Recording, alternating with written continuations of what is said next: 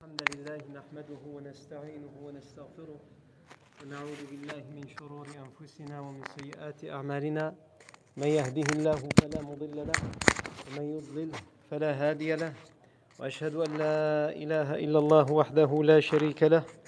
وأشهد أن محمدا عبده ورسوله صلى الله عليه وآله وسلم. يا أيها الذين يا أيها الناس اتقوا ربكم الذي خلقكم من نفس واتقوا الله الذي تساءلون به والأرحام إن الله كان عليكم رقيبا. يا أيها الذين آمنوا اتقوا الله وقولوا قولا سديدا يصلح لكم أعمالكم ويغفر لكم ذنوبكم ومن يطع الله ورسوله فقد فاز فوزا عظيما. أما بعد فإن أصدق الحديث كتاب الله تعالى وخير الهدي هدي سيدنا محمد صلى الله عليه وسلم وشر الأمور محدثاتها وكل محدثة بدعة وكل بدعة ضلالة وكل ضلالة في النار ثم أما بعد Nous sommes toujours au début de la bataille de Uhud. Et on a expliqué que le début de la bataille de Uhud s'illustre par deux choses. La première, c'est que la série de duels qui a eu lieu entre le camp des idolâtres et le camp des musulmans se solde par une défaite cuisante pour les idolâtres. Il y a eu 11 duels, comme on a dit, selon les différentes versions. 11 duels, et tous les duels ont été gagnés par euh, les musulmans. Ce qui a valu que l'étendard des idolâtres, dès le début de la bataille, il est à terre et plus personne n'ose le ramasser, puisque ceux qui font les duels, ce sont ceux qui portent les étendards. Et donc il y a un seul étendard qui flotte dans le ciel, c'est celui des musulmans, dès le début de la bataille. La deuxième chose par, laquelle s'illustre le début de la bataille de Uhud, c'est que malgré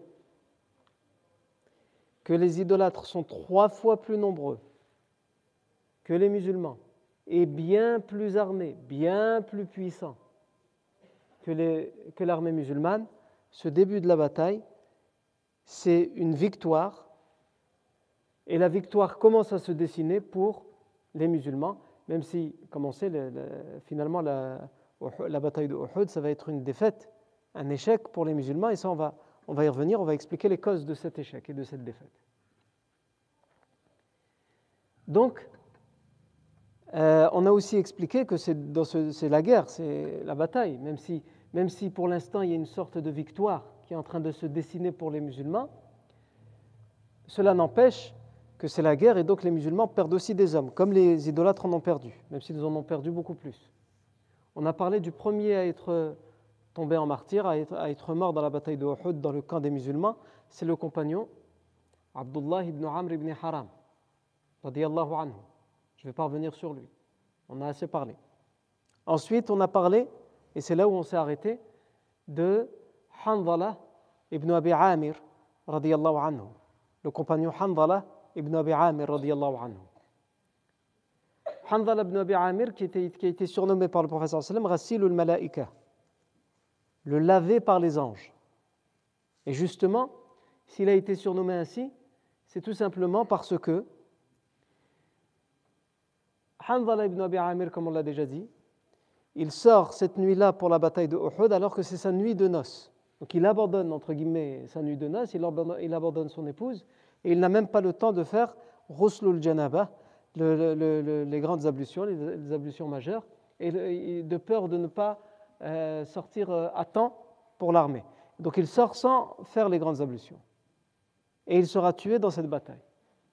Et le professeur Sam, à la fin de la bataille, dira cet homme est lavé par les anges. Allez questionner, allez interroger son épouse. Quel est son secret pour qu'il soit lavé par les anges? Quand ils vont questionner l'épouse, c'est l'épouse qui va, qui va expliquer qu'il est sorti sans avoir pu faire les grandes ablutions. Et donc il tombe en martyr en état de janaba. Et donc ce sont les anges qui s'occupent de le laver. Naam. Et on avait expliqué également que Hanzala ibn Abi Amir, anhu, dès le début de la bataille, il y a son père, que le prophète euh, son père s'appelle Abu Amir, et que les idolâtres appellent Ar-Rahib, Abu Amir Rahib, Abu Amir, le, moine, entre guillemets, l'ascète, le pieux. Il était ainsi vu par les idolâtres.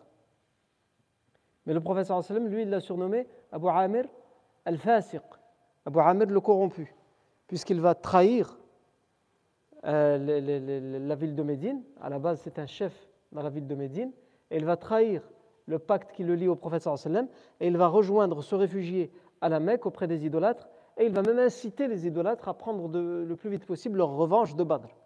Et il va leur promettre qu'au moment de la revanche, il sera là pour, influencer tout le camp des Médinois afin qu'ils ne livrent pas bataille contre les musulmans. Et donc Abu Sufyan, lorsqu'ils vont arriver à Uhud, il va dire alors ta promesse, vas-y fais-le. Et donc il va venir s'adresser aux Médinois, mais évidemment, ils vont lui répondre ce qu'ils n'aiment pas entendre.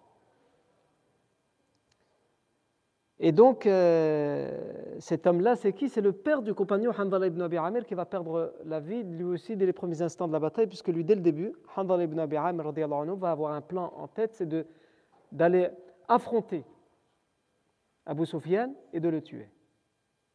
Mais, donc il l'affronte en duel, sauf que Abu Sufyan, il est sur le point de perdre ce duel, mais il y a un de ses euh, amis, un de ses collègues à Abu Sufyan, c'est-à-dire Shaddad ibn al-Aswad, qui était surnommé par les idolâtres ibn Sha'oub, parce que sa mère s'appelait Sha'oub, qui va venir à sa rescousse et qui va tuer Handala ibn Abi Amir et ainsi sauver le chef des idolâtres de l'époque, même s'il se convertira bien plus tard, Abu Sufyan radiallahu anhu.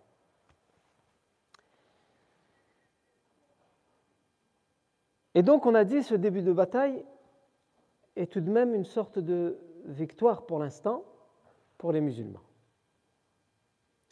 Et les musulmans, même s'ils sont trois fois moins nombreux et beaucoup moins armés que les idolâtres, ils en font voir de toutes les couleurs à euh, l'armée idolâtre. Dans l'ensemble, l'armée musulmane en fait voir de toutes les couleurs à l'armée des idolâtres. Mais bien sûr, ça c'est un ensemble. Et à l'intérieur de cet ensemble, il y a des personnes, des individualités qui s'illustrent et qui, eux, tout seuls, font la différence. il y en a plusieurs. On a déjà cité Zubayr ibn al-Awwam, qui dans un des duels, alors que l'un des, des Bani Abdiddar, parmi les idolâtres, s'avance sur son chameau et commence à faire des rimes, et qui dit qui oserait m'affronter en duel, il ne lui laisse pas le temps de réagir et il bondit sur, la chamelle de l'idolâtre alors que l'idolâtre, il a, donc un cran d'avance, il est au-dessus, il est surélevé. Et Zubayr ibn al-Awwam, il est à terre. Il bondit sur la chamelle, le, fait tomber à terre et il l'achève. Donc on a des gens comme ça, des compagnons comme Zubayr ibn al-Awwam qui, s'illustrent, qui à eux seuls sont redoutables et font la différence. On a aussi cité Abu Dujana. On a aussi cité Abu Dujana, radiallahu anhu. Son vrai nom, c'est son surnom Abu Dujana. Son vrai nom, c'est Simak ibn Kharasha, radiallahu anhu. Lui qui a eu l'honneur et le privilège de prendre et de saisir l'épée du prophète sallam. Quand le prophète sallam a dit Qui prendra cette épée, mais en échange de respecter son droit? Et alors que plusieurs compagnons la réclament et acceptent, c'est Abu Dujana à qui le prophète sallam la donnera. Et il va demander c'est quoi son droit? Il va lui dire son droit, c'est que tu ne laisses échapper aucun ennemi de cette épée qui se présentera à toi et que tu ne contre aucun musulman. Et il va mettre son bandeau. Il va attacher son bandeau autour de la tête, son bandeau rouge. Et il va se pavaner d'une démarche orgueilleuse à un tel point que le professeur Sam va dire c'est une démarche qu'Allah déteste, sauf dans, ce genre de situation. Et ça, on en a déjà parlé, ces deux personnes, ces deux compagnons, radiallahu anhu. Et dans ce début de la bataille, il y a quelqu'un qui s'illustre aussi, et qui s'est largement illustré depuis le début, depuis sa conversion en vérité. Cet homme, c'est qui? C'est l'oncle du prophète Mohammed, le compagnon Hamza ibn Abd al-Muttalib, radiyallahu anhu, celui qu'on surnomme Asadullah. le lion d'Allah. Hamza ibn Abd al-Muttalib, comme on a dit, il s'est illustré depuis sa conversion. On rappelle que lorsqu'il s'est converti, il s'est converti, entre guillemets, pour répondre à une injustice qui avait été commise à l'égard de son neveu, le prophète Mohammed. Quand Abu l'avait frappé, il l'avait d'abord insulté, ensuite il l'a frappé. Et lorsqu'il a su qu'il l'avait insulté et frappé, euh, Hamza ibn Muttalib qui rentrait de la chasse, il est parti directement voir Abu Jahl. Et il l'a insulté, ensuite il l'a frappé avec son arc, et il lui a dit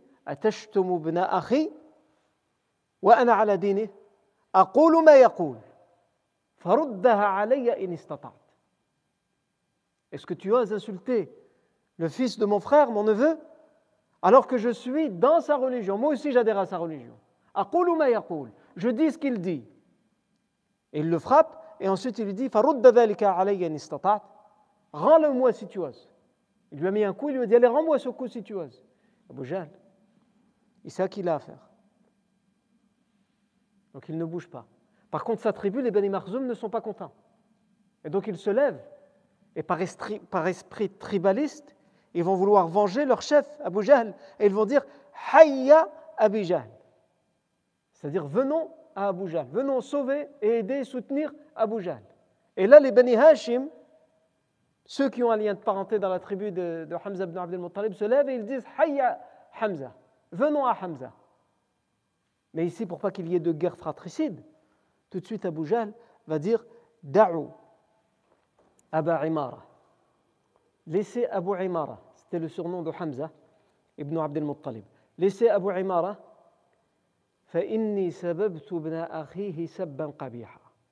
Laissez Abu Imara, parce que c'est vrai, j'ai abusé dans les insultes contre son neveu. J'ai été trop loin, j'ai été excessif. Hamza ibn Abdel Muttalib anhu, à la hijra. Quand les compagnons devront faire la hijra, lui va la faire ouvertement. Et il va prendre un groupe de compagnons qui ont peur de la faire ouvertement. Et il va les soutenir, les protéger. Il va devancer le prophète sallam dans la hijra. Hamza ibn Abdel Muttalib, radiallahu anhu, à la bataille de Badr. Aussi, il va en faire voir de toutes les couleurs aux idolâtres. À un tel point que Safwan ibn Umayya, vous vous rappelez Safwan ibn Umayya, un des chefs idolâtres qui ne voulait pas participer à cette bataille parce qu'il se rappelait d'une prédiction d'une prévision du prophète Mohammed qui lui avait dit Tu seras tué en dehors de la Mecque. Et donc il avait fait la promesse et il avait fait l'engagement qu'il ne sortirait plus jamais jusqu'à la fin de ses jours de la Mecque. Vous avez vu la contradiction? Il croit pas, il refuse de croire en la prophétie du prophète Mohammed mais en même temps il croit à, à ce qu'il dit. Puisqu'il sait que s'il dit ça, c'est que ça va se passer. Donc il a refusé de sortir de la Mecque. Sauf que comme il va être traité de lâche et tout ça, on va parvenir sur ce, sur ce récit, il va finalement sortir. Et quand il va arriver à la bataille de Badr, comme il a peur d'être tué, il va aller voir son ami, le compagnon médinois, Abdurrahman ibn Auf, radiallahu anhu. Euh, c'est un compagnon de la le Muhajir.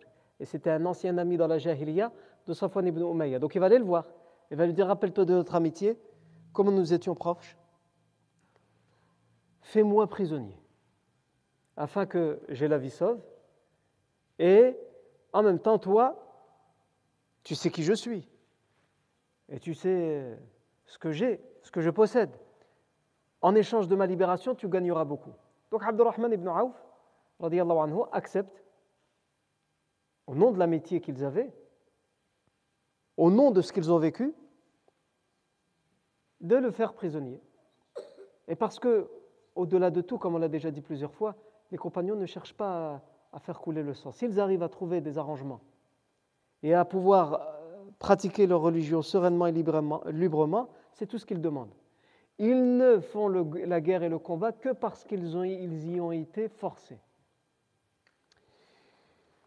Donc Abdurrahman ibn Auf accepte. Sauf que quand Bilal ibn Rabah, qui était l'ancien esclave de Safwan ibn Umayyah, reconnaît son ancien maître qui l'a tant persécuté, tant torturé, et qu'il le reconnaît, il dit La in Je ne peux être sauvé si lui, il est sauvé. Je ne peux être, avoir la vie sauve si lui, il a la vie sauve. Sauf qu'Abdurrahman ibn Auf, il s'interpose et il dit C'est mon prisonnier, tu n'as pas le droit de le toucher. Et là, Bilal, anhu, il dit Prisonnier, oui, pour d'autres. Lui, il n'a pas le droit d'être prisonnier. Après tout ce qu'il nous a fait subir, il aurait le droit d'être prisonnier, c'est pas possible. Et là, Bilal ibn Rabah, il se rappelle. Il a été affecté dans, dans sa chair par cet homme. Quand il était à l'état d'esclavage, d'abord en tant qu'idolâtre, en tant qu'esclave, mais au-delà de ça, lorsque euh, ibn Khalaf,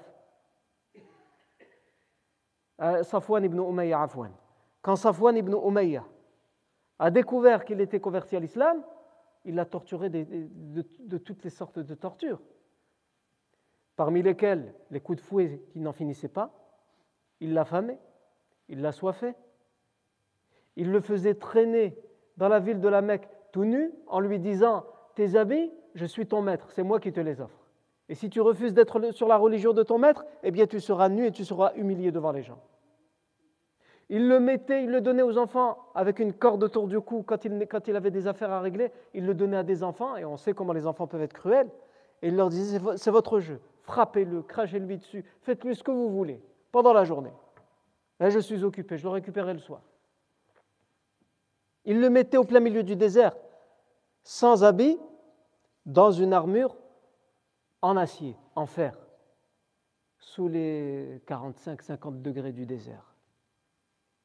Et les, degrés ressentis quand on est au milieu du désert euh, et on n'est pas sous l'ombre, ça avoisine les 60 degrés. Et vous savez l'effet que ça fait sur le, fer. Et sa poêle était directement dans l'armure en fer, sans habit. Afin que sa, poêle brûle à l'intérieur, et il lui disait, il te suffit de dire une seule parole, que tu es un idolâtre. Il disait, élève le nom de la divinité Hubal, et je te libère de tes tortures. Et lui, il ne cessait de répéter malgré toutes ces tortures et ces souffrances Ahadun Ahad, Fardun Samad. Unique, unique en parlant d'Allah. Il est l'unique, l'unique, Fardun Samad. Fardun, donc le seul, l'unique, Samad, celui dont il n'y a pas d'équivalent en français, il faut faire une phrase pour expliquer ce nom d'Allah. As-Samad, c'est celui dont tout le monde dépend et lui ne dépend de personne. L'autosuffisant.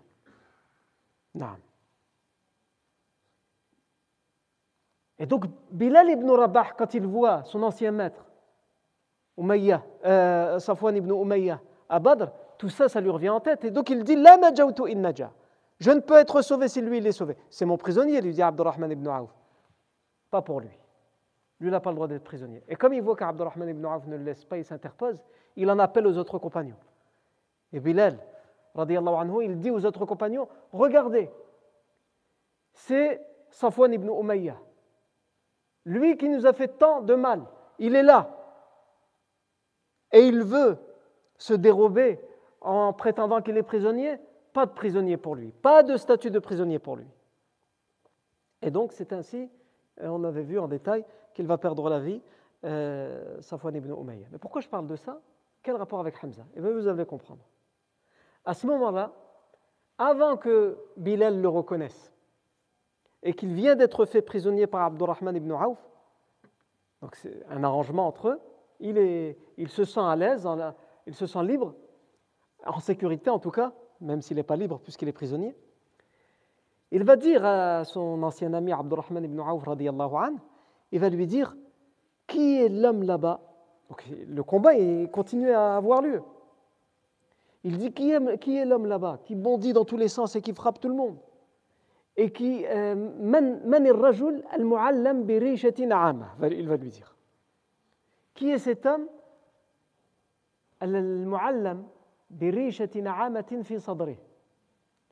qui a euh, une plume d'autruche sur son torse. Hamza ibn Abdel Muttalib, il avait mis une sorte d'armure pour, se protéger des coups d'épée, des coups de flèche et qui, euh, euh, sur laquelle, pour décorer cette armure, il y avait au milieu une, une plume d'autruche. Et آه، عبد الرحمن بن عوف va dire ذلك عم رسول الله صلى الله عليه وسلم. سي l'oncle دو prophète محمد صلى الله عليه وسلم. حمزة بن عبد المطلب. سي حمزة بن عبد المطلب. Et qu'est-ce qu'il va lui صفوان بن أمية il va lui فذاك الذي فعل بنا الأفاعيل. فذاك فذاك الذي فعل فعل بنا الأفاعيل. سي لوي qui est à de tout ce qui est contre nous aujourd'hui. Ce qui veut dire par là, s'il y a quelqu'un qui fait la différence aujourd'hui, c'est lui. S'il n'y avait pas lui, vous auriez perdu. Mais c'est parce qu'il est là et parce qu'il fait tout ce qu'il fait que vous êtes en train de gagner et que vous allez gagner cette bataille. Et c'est ainsi que Hamza ibn Abdel Muttalib est vu. Et c'est pour ça aussi qu'une haine va s'installer. Alors il y avait déjà une haine à l'égard du prophète Mohammed chez les idolâtres, mais il y a une haine qui va s'installer à partir de Badr jusqu'à Uhud contre Hamza ibn Abd al-Muttalib. À un tel point, comme on l'a vu, que des plans vont être faits pour payer un homme, Wahshi, qui va avoir comme seule mission de tuer Hamza ibn Abd al-Muttalib anhu, à la bataille de Badr. Donc, Hamza ibn Abd al-Muttalib, qu'est-ce qu'il fait au début de cette bataille?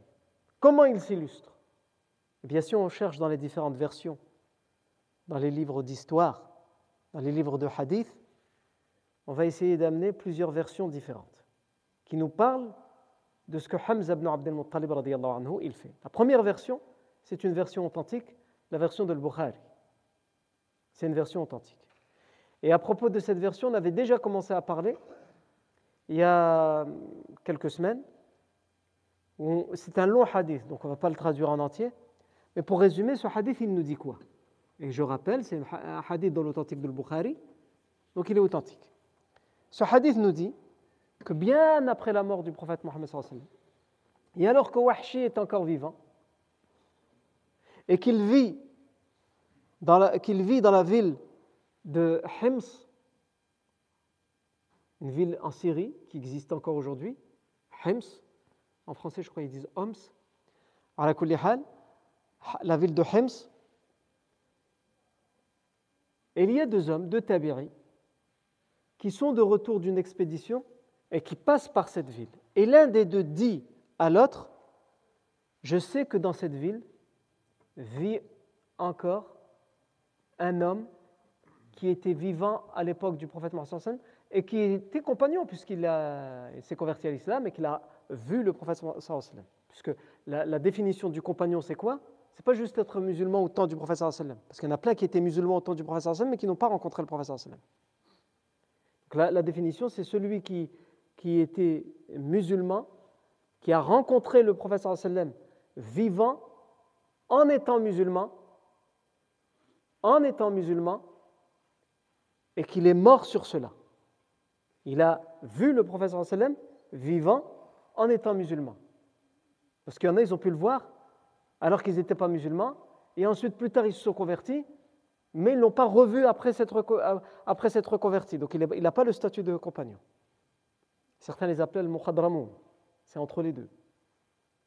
On ne peut pas vraiment lui donner le statut de compagnon. Le compagnon, selon la définition des savants, c'est celle-ci. Celui qui a vu le professeur sallam vivant, qui vivant? C'est le prophète Il est vivant, il l'a vu vivant. En étant musulman. Qui? Celui qui l'a vu. Il était musulman au moment où il l'a vu. Et il est mort dans cette situation, c'est-à-dire il est mort musulman. Il est parvenu sur cette foi. Non. Et Wahshi en fait partie. Il y a un moment où il se convertit, il est musulman. Et il est devant le prophète il le voit. Non. D'ailleurs, certains savants disent c'est mieux de ne pas dire, euh, parce que la définition qui est donnée, c'est Man ra'a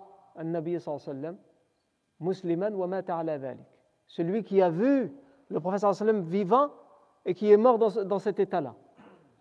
Certains savants disent il faut nuancer et dire man celui qui a rencontré.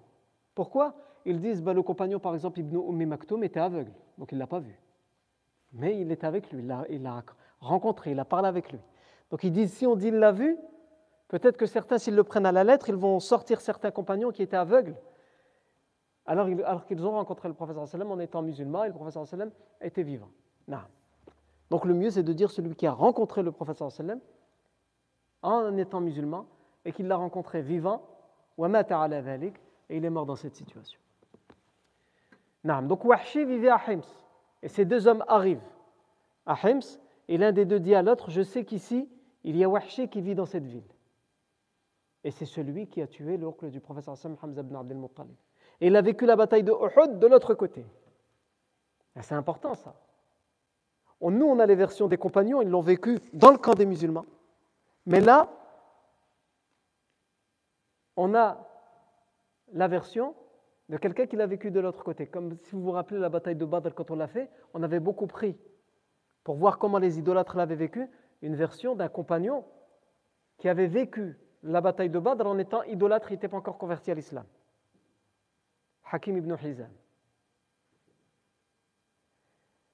Et ici, la même chose, ces deux hommes, ils disent, il nous faut avoir la version de quelqu'un qui l'a vécu en étant idolâtre, Wahshi. Et surtout qu'il nous raconte comment ça s'est passé, puisque c'est lui qui a tué Hamza ibn Abdul Muttalib, comment ça s'est passé lorsqu'il a tué le compagnon Hamza ibn Abdul Muttalib, radiallahu anhu. Et donc, ils vont le voir. Et euh, ils lui disent, donc si je prends que la version de Bukhari, ils vont voir euh, des gens, ils leur demandent euh, où est-ce qu'on peut trouver Wahshi, et ils, leur indiquent, ces gens leur indiquent, voilà où est-ce qu'il habite, allez dans cet endroit-là, vous allez le trouver là-bas. Si je sors de la version de Bukhari et que je vais dans d'autres versions, et je le précise parce que vous pourriez rencontrer ces versions. Qu'est-ce que ces versions disent? Et c'est des versions qui sont réutilisées aussi par les chiites, mais qu'on peut retrouver dans certains ouvrages sunnites qui parlent de l'histoire. Dans ces versions, qu'est-ce qu'on nous dit? Dans d'autres versions, pas celle de Bukhari, on nous dit qu'on l'a répondu à ces deux hommes. Voilà où est-ce qu'il habite, mais regardez d'abord, est-ce qu'il est sobre? Est-ce qu'il a à jeun parce qu'il boit beaucoup et que quand, quand il est en état d'ivresse, il n'a pas toute sa tête, donc il ne pourra pas répondre à vos questions. Regardez d'abord s'il est, s'il est sobre, s'il en est dans tout son état. Non. Et ces versions qui parlent, qui rajoutent cette information qui n'existe pas dans l'authentique de Bukhari, quand on regarde les chaînes de transmission, elles ont toutes été affaiblies, mais d'une raison forte, comme la cause du mensonge. Parce qu'il y a plusieurs hadiths, plusieurs types de hadiths faibles. Il y a le hadith faible parce qu'un narrateur est oublié, il y a un hadith faible parce qu'un narrateur était connu pour confondre, un hadith faible parce qu'un narrateur était connu pour euh, mélanger entre les hadiths. Mais il y a un hadith faible parce que dedans, il y a un narrateur qui est connu pour mentir pour inventer. Là, c'est pire. Et c'est le cas ici. Ces versions, elles sont mensongères. Comme ça, vous le savez, si un jour vous rencontrez ces versions-là. Et à ne pas confondre avec celles qui a dans l'entendement. Parce que quelqu'un pourra vous raconter l'histoire et vous allez dire oui, je l'ai déjà entendu. Sauf que dans ces autres versions, il y a cette information en plus qui est totalement mensongère et elle a été, ça a été prouvé par les savants du hadith qui ne laissent rien au hasard, qui sont très rigoureux dans leur travail d'enquête dans les chaînes de transmission ils ont largement prouvé le type mensonger de ces versions. Et donc nous, on a la vraie version, la version authentique, qui nous dit, allez le voir, il habite à tel endroit, et donc ils y vont. Et lorsqu'ils le rencontrent, euh, les deux hommes, ils, avaient ils étaient en turbané, et ils avaient mis leur turban sur le visage. Parce qu'un des deux hommes connaissait Wahshi, et le connaissait il était l'esclave de sa tribu, de sa famille, à l'époque. Donc même si ce compagnon, ce tabiri, Afwan, est un descendant de, de, de, ceux qui étaient le maître de Wahshi, il pourrait le reconnaître, il y a un air de famille. Donc Wahshi, il est assis, et quand ces deux hommes vont le voir, celui qui, se cache pour pas qu'il le reconnaisse, il lui dit Est-ce que euh, tu, sais qui nous sommes? Il dit Je ne sais pas qui vous êtes, et surtout que vous cachez vos visages. Mais la seule chose, c'est que je, me rappelle lorsque j'étais esclave à la Mecque, j'avais parmi mes missions, quand les nouveau-nés de la famille naissaient, je devais leur trouver une nourrice. Et je me rappelle que mon maître, lorsqu'il a eu un enfant,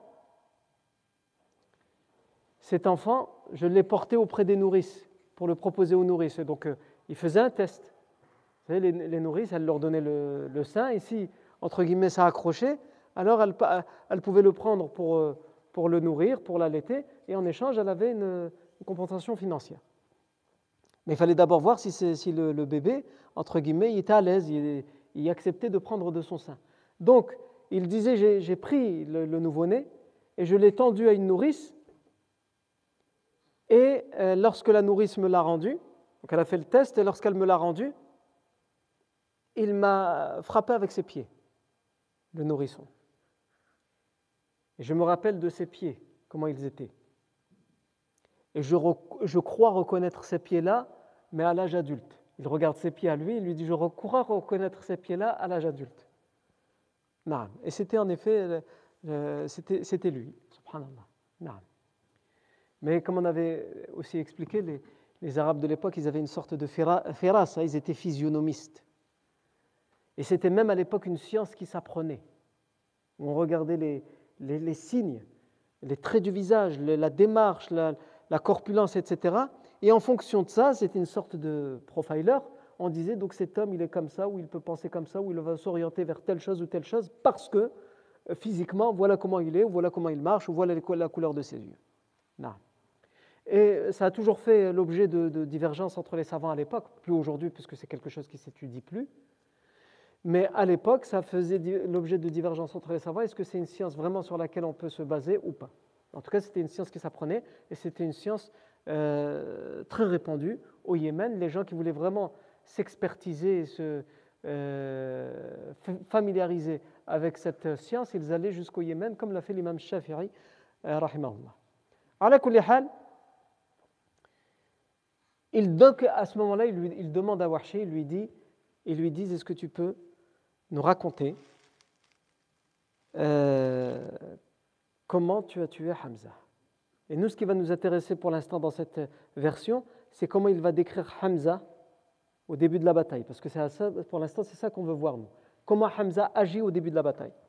Il va dire Inna Hamzata ibn Abd al-Muttalib, ibn Abd al-Muttalib, radiyallahu anhu, qatala ibn Adi bi Badr. Hamza a tué Tu'aïma ibn Adi à Badr.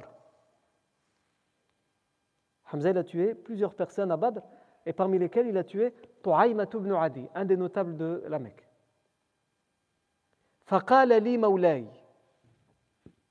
عفوا فقال لي مولاي جبير بن مطعم et mon maître m'a dit à son retour de Badr. Donc.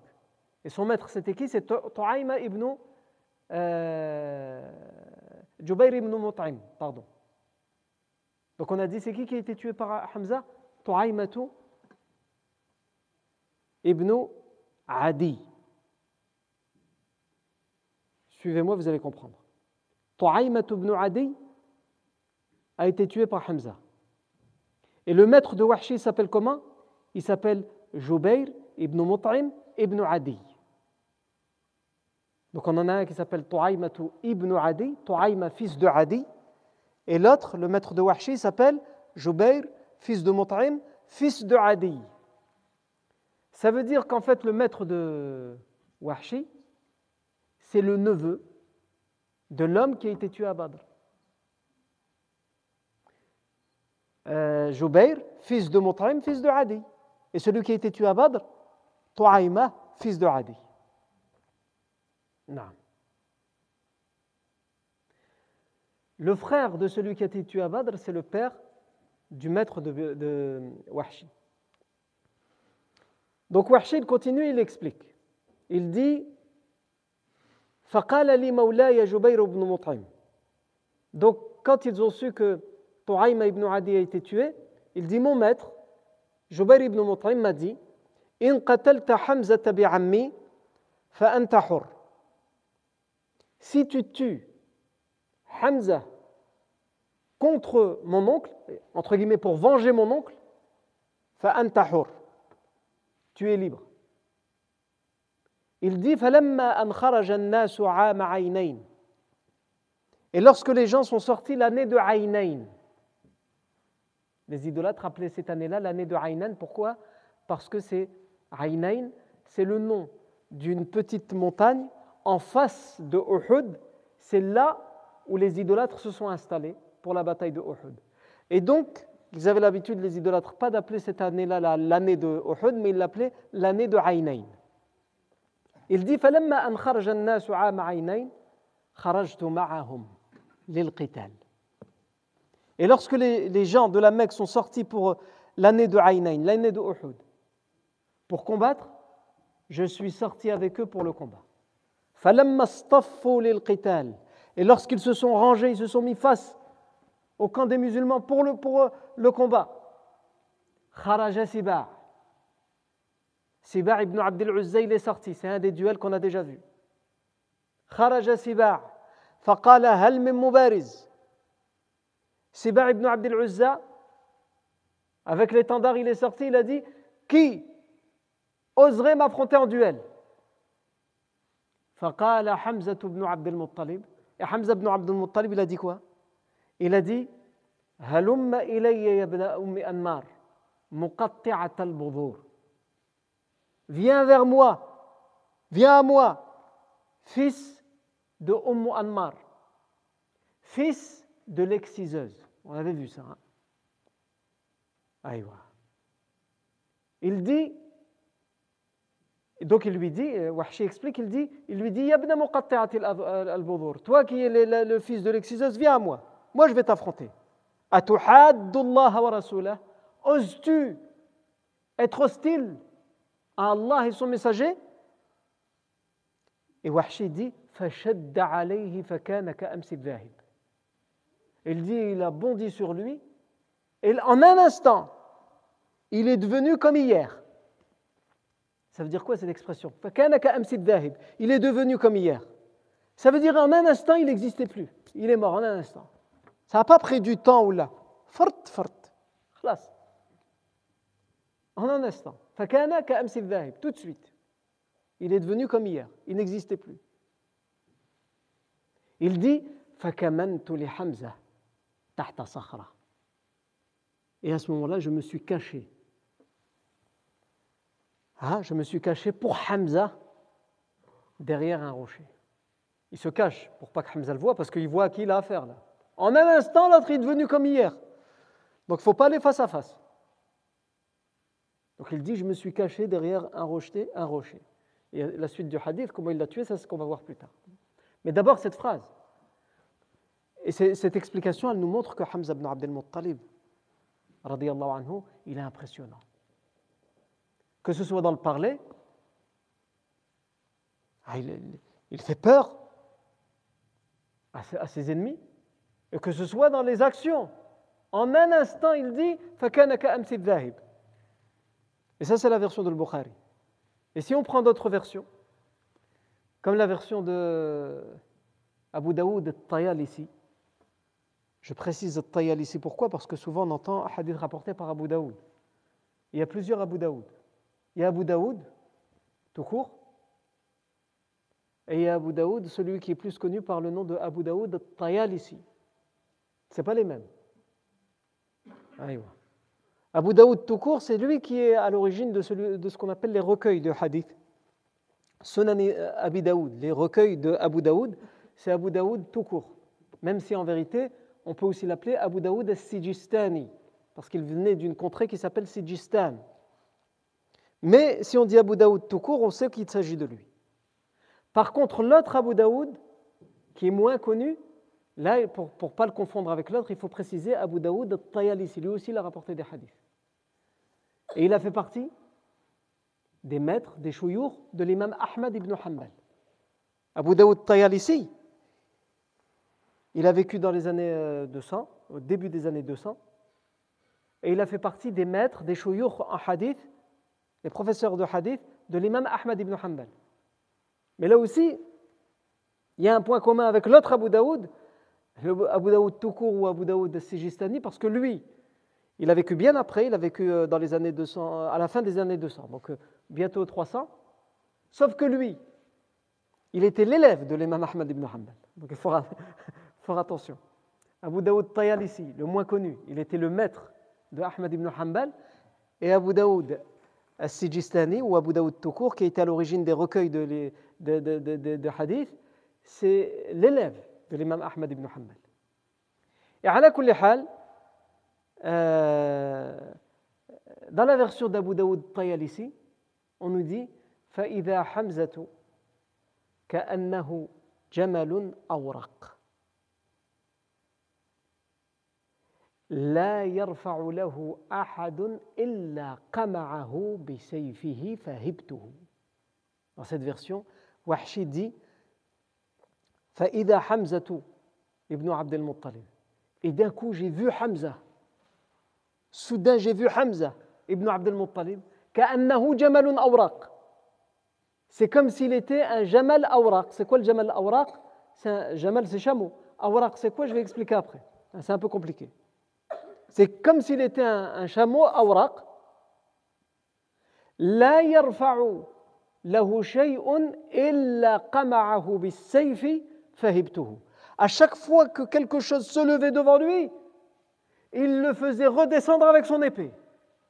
Quand il dit quelque chose, il veut dire euh, une personne, quoi que ce soit, un bouclier. Allez hop.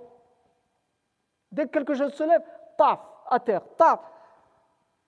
Tout ce qui se lève devant lui, agib, yani. Il dit fahibtuhu.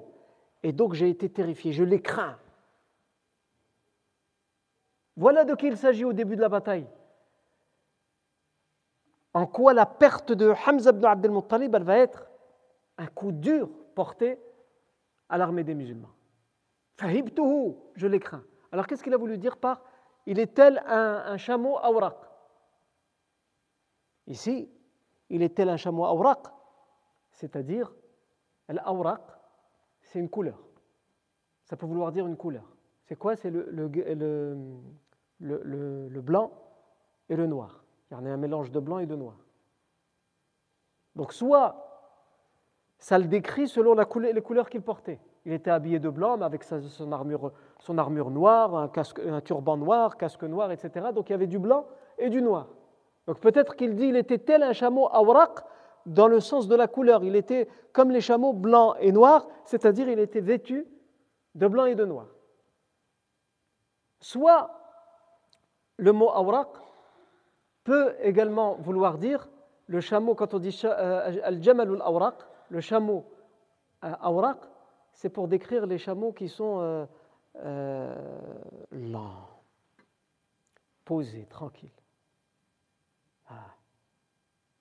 Et ici, c'est moins probable. Quel rapport entre le fait d'être lent, prendre tout son temps, et le fait de dire qu'il est impressionnant dans la bataille? Donc, ce n'est pas une hypothèse probable. Par contre, il y a une troisième hypothèse qui, qui elle, pour le coup, peut être probable. C'est que quelquefois, on dit de quelqu'un qui est comme un, chameau awraq, c'est une expression en arabe, euh, c'est une expression qui a été utilisée par un hadith ou par un athar, si mes souvenirs sont bons, qui a attribué à Abdullah ibn Mas'ud anhu, où il aurait dit en période de fitna, en période de trouble, soyez soit comme le chameau awraq. C'est quoi le chameau awraq ici dans cette expression? C'est pour dire comme le chameau qui, lorsqu'il est posé, il est assis, et qui est comme ça, vous avez le chameau, est comme ça, il est posé, et sa, mâchoire, elle bouge d'un côté et de l'autre. Autour de lui, c'est l'apocalypse. Et lui, il est là, il regarde et il ne bougera pas. Et donc, cette expression, elle veut dire soit en période de trouble, comme ce chameau-là. Ne te fais influencer par personne en période de trouble. C'est trop compliqué. Donc, pose-toi et laisse. Ça va passer. Fais comme le chameau. Aïwa. Et ici aussi, c'est possible. Parce qu'il est en plein milieu de la guerre. En plein milieu des combats. Et c'est pour dire reste ferme pendant les périodes de trouble. Et donc peut-être que ça, veut aussi vouloir dire, ça peut aussi vouloir dire ça. Wallahu a'lam. Et d'ailleurs, euh, dans, un des poèmes, euh, Abu Sufyan, quand il a fait son poème, alors qu'il était encore idolâtre à l'époque, pour décrire la bataille de Uhud, il va consacrer une de ses rimes à Hamza ibn Abdul Muttalib, il veut dire Et il était en plein milieu de la bataille, il ne faisait pas partie des lâches, en plein milieu de la bataille. Il n'a pas fait partie des lâches. Ensuite, on a la version, si on continue à décrire le combat de Hamza ibn Abdul Muttalib, la version d'Ibn Ishaq, qui nous dit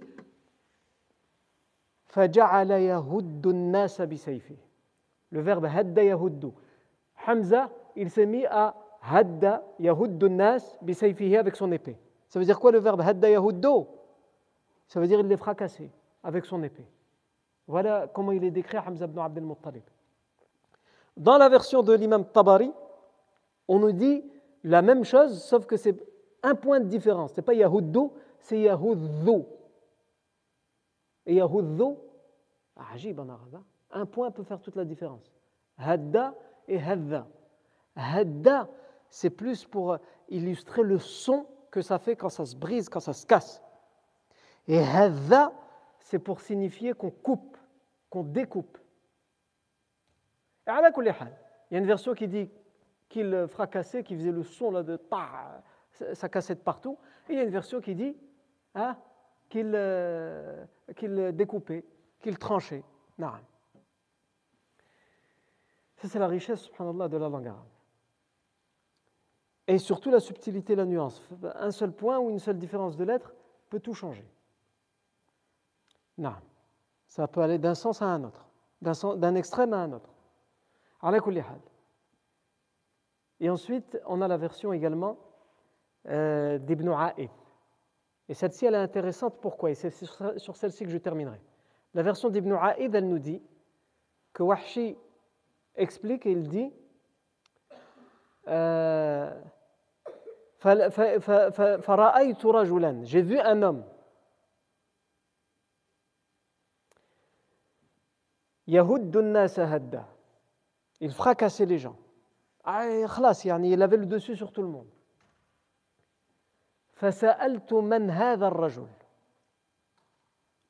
J'ai demandé qui est cet homme. on m'a dit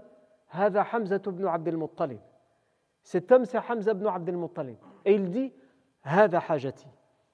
voilà mon besoin. C'est-à-dire voilà ma mission donc ça sous-entend si on en croit cette version qu'il ne sait pas qui il est exactement qu'il ne le reconnaît pas et donc il le cherche et il ne sait pas c'est qui et quand il voit un homme plus courageux que les autres, plus combatif que les autres, plus féroce que les autres, il dit Qui est cet homme? On lui dit C'est Hamza. Il dit Ah, c'est lui que je cherchais. Et ensuite, comment ça va se passer? Comment il va le tuer? Ça, c'est ce qu'on verra la fois prochaine. Bidnillahi tabaraka wa ta'ala. Barakallahu fikum pour votre attention. Subhanakallahumma wa bihamdik. Ashhadu an la ilaha illa ant. Nastaghfiruka wa natubu ilayk.